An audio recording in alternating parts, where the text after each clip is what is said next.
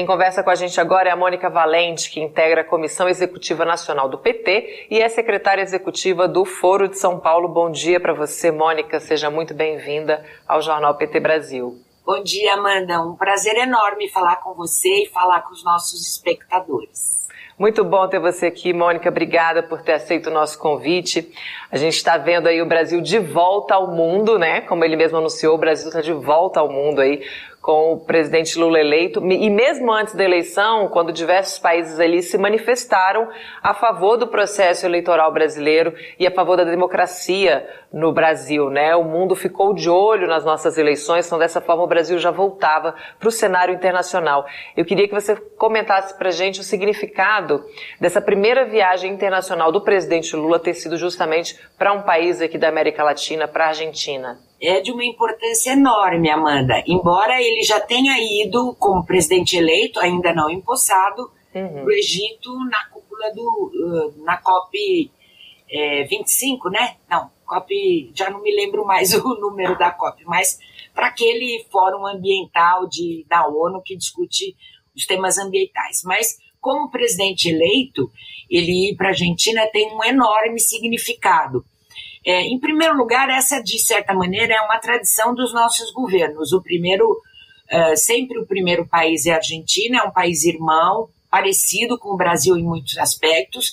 Estamos localizados na mesma região geopolítica do mundo, é, em termos econômicos, sociais e políticos, e nossos povos têm histórias parecidas. Então, é de uma importância enorme, porque são dois dos maiores países da América Latina e do Caribe, é, que são irmãos e que podem desenvolver uma política nacional em conjunto com os outros países rumo à integração, à solidariedade e à cooperação. A viagem ela foi toda nesse sentido, né, de retomada dessas relações tão importantes e o Lula sempre insistindo ali que, que a região precisa se desenvolver de maneira conjunta, todos unidos ali. A Declaração de Buenos Aires, que é esse documento simbólico, final da cúpula ali da CELAC, ela, é, é, o, o, conteúdo né, foi aprovado ali por todos os 33 países membros da organização e pede justamente integração, democracia, recuperação econômica e combate à fome, que é a obsessão do presidente Lula. Né? E além dessa questão geográfica, por que, que a integração da região é tão positiva para o Brasil e para os outros países? Olha, Amanda, se a gente analisa o cenário internacional, o cenário do, do Concerto das Nações, a gente vê que uh, depois desse processo intenso de globalização econômica que o mundo viveu, é, não é mais possível para os países se inserirem de maneira soberana e autônoma nesse mundo globalizado se não for de uma maneira integrada na sua região. É assim na Europa, é assim na Ásia, é assim na África. Única região, único país, é, por sua capacidade hegemônica não tão grande atualmente, que se insere de maneira é, unilateral são os Estados Unidos, pelo tamanho da sua economia, que nem é, pode ser que não seja mais a primeira economia do mundo daqui a muito pouco tempo, mas pelo seu poder militar etc. Nós, os outros países, em especial os países do Sul, é, nós precisamos estar integrados para que todos nós podemos nos inserir de maneira soberana nessa economia globalizada. Então, para dar um, um exemplo, ontem o presidente Lula foi para o Uruguai e dialogou com o presidente Lacalle Pou, presidente uruguaio, é, da importância de fazer um debate é, de um acordo comercial com a China, por exemplo, não de maneira isolada, mas de maneira integrada através do Mercosul, porque há essa, essa polêmica, ou vamos dizer, há essa diferença de divisão entre os dois países. Mas a CELAC ela tem uma grande característica importantíssima, que é a sua capacidade de construir a unidade na diversidade de opiniões, de países, de estágios econômicos de cada um desses países.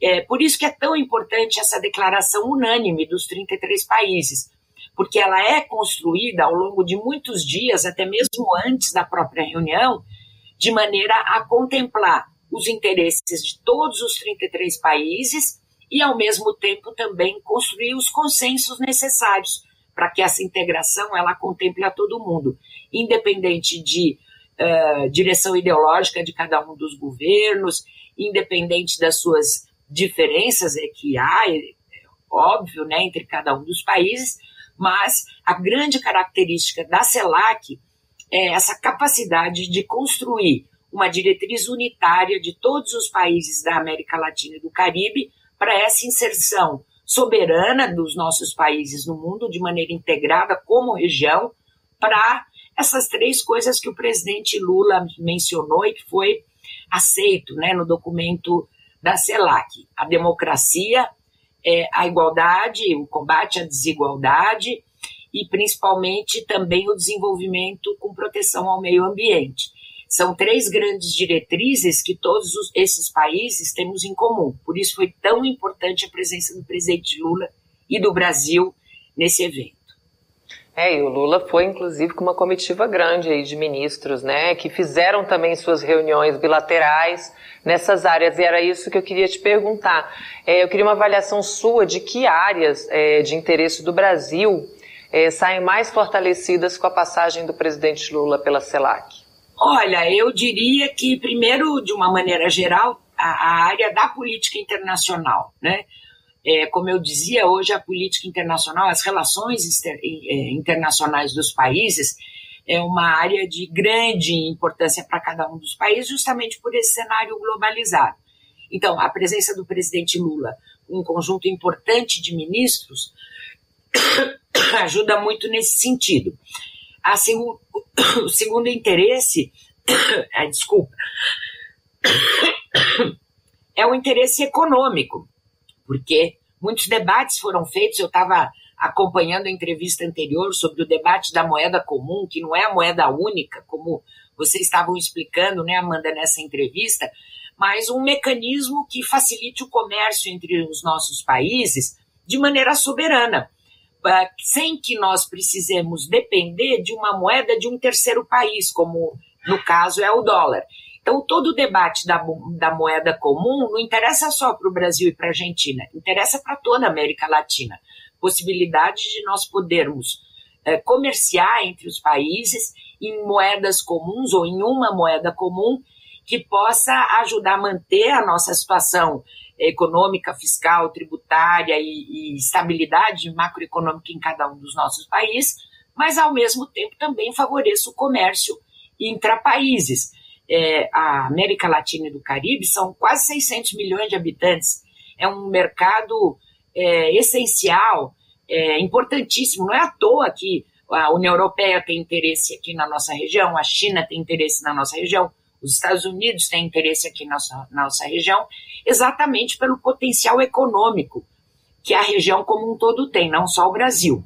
É, outros aspectos também foram muito importantes, que é o aspecto da participação popular e social. É, houve na segunda-feira, um dia antes da CELAC, uma reunião importantíssima promovida pelos partidos políticos progressistas reunidos no Foro de São Paulo, as centrais sindicais é, de toda a América Latina, é, o MST, a ALBA Movimentos, movimentos indígenas. Nós realizamos na segunda-feira o que nós chamamos de uma CELAC social, onde esse setor, os movimentos sociais populares e os movimentos políticos progressistas e de esquerda na reunião, no, na, na região, nos reunimos, preparamos um documento e conseguimos entregar esse documento é, a, ao final da CELAC para o novo presidente da CELAC, que é o primeiro-ministro é, de um país do Caribe chamado São Vicente Granadinas, primeiro-ministro Ralph Gonzalez, é, reivindicando basicamente é, a participação popular e social nesse fórum de integração que é a CELAC. E também tivemos a alegria de poder entregar esse documento da CELAC Social para o presidente Lula, ele que é um grande defensor do aprofundamento da democracia no Brasil e também é, em toda a América Latina. É, então, essa foi uma, uma outra coisa importantíssima. Inclusive, o ministro Márcio Macedo, secretário-geral da Presidência da República, que é quem vai cuidar desse tema da participação popular é, no governo brasileiro, esteve conosco, é, debateu é, as principais linhas de, de propostas que esse, a CELAC Social está fazendo para os chefes de Estado e presidentes da CELAC, e foi muito importante. Então, essa também foi uma área essencial desses dois dias de trabalho da, do presidente Lula, da equipe do presidente Lula e dos movimentos sociais, populares e políticos da região. Mônica, eu queria só continuar no tema das relações exteriores, mas agora não, não tem a ver mais com, com essa união com, com, os países da América Latina, que é a questão do meio ambiente, que você falou também, o Lula tem se destacado né, como um grande defensor e como uma pessoa importante nesse discurso. E a gente tem a Amazônia, a gente divide a Amazônia com outros países também, a maior parte está aqui, e o primeiro-ministro da Alemanha, o Olaf Scholz, já está com, com, com viagem programada para o Brasil. A previsão é dia 30 de janeiro que ele chegue aqui. E o ponto é, é, central dessa, desse, dessa conversa, além dos acordos comerciais, é justamente a questão do meio ambiente. A retomada aí do Fundo da Amazônia, que os países voltam a confiar no Brasil para apostar nisso, né, na conservação da floresta, que é de interesse para o mundo todo. Eu queria que você falasse também dessa questão do meio ambiente, como agora ela toma outros rumos e atrai de novo os olhares do mundo de maneira positiva para a preservação da floresta.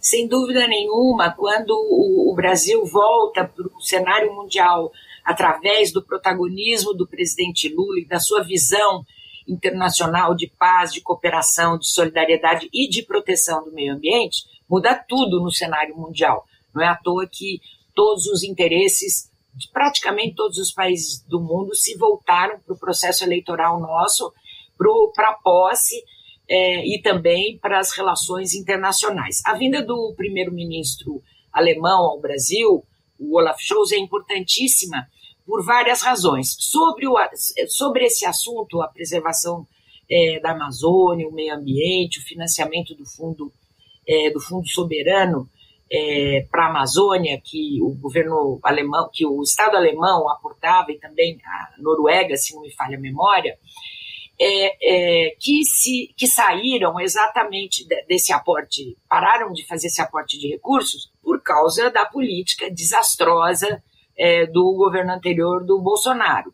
E agora voltam porque sabem é, que essa é uma das diretrizes de trabalho do governo do presidente Lula e também da nossa região, dos governos da nossa região, inclusive governos da Amazônia. O Lula está é, convocando a, uma cúpula da Organização do Tratado da Amazônia, que é o TCA, que é um, um grupo de países que tem onde a Amazônia fica localizada, justamente para debater a preservação da Amazônia, mas de maneira soberana. O que eu quero dizer com isso? Que o presidente Lula tem demarcado bastante essa diretriz. Que sim, nós queremos preservar a Amazônia, o meio ambiente, mas a decisão de como fazer e como garantir é, igualdade, justiça social para os povos da Amazônia é uma decisão dos nossos países. Ainda que tenhamos aportes financeiros de outros países do mundo, a decisão de como fazer a soberania é nossa, é do Brasil e dos nossos países, dos países uh, que têm é, floresta amazônica, onde a Amazônia, esse bioma, se encontra.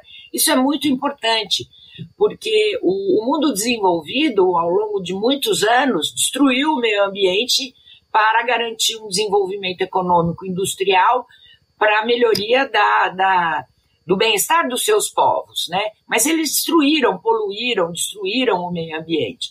E agora não é possível que a conta uh, da, da, destruição venha para os países em desenvolvimento. Sim, nós queremos preservar é, a Amazônia, o meio ambiente, mas queremos também ter propostas é, que garantam a, a, o bem-estar dos nossos povos da, da Amazônia. Então vai ser muito importante a vinda do presidente, do primeiro-ministro Olaf Scholz nesse sentido. Agora, eu acho que ele vem com outro interesse também, sabe, Amanda? É, a União Europeia quer muito é, que a gente, o Brasil e o Mercosul, é, finalize o acordo comercial é, União Europeia-Mercosul. Isso é um assunto também muito importante. Ontem o presidente Lula se referiu a ele.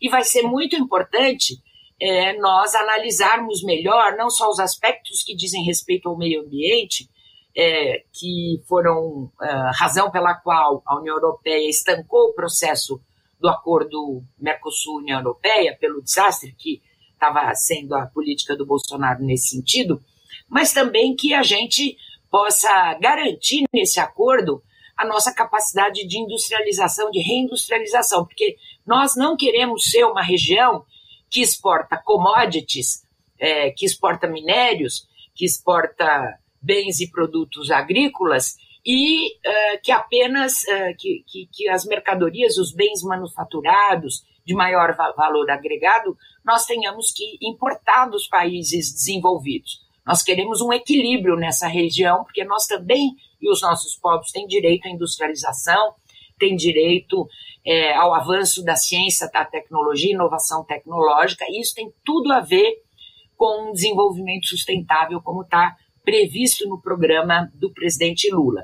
Então, a, a, a vinda do Olaf Scholz também tem a ver com esse assunto da maior importância. É a volta aí da nossa política externa, né, ativa e altiva, tão é, né, difundida pelo presidente Lula em seus governos. Obrigada, Mônica, pelo papo com você hoje, adorei.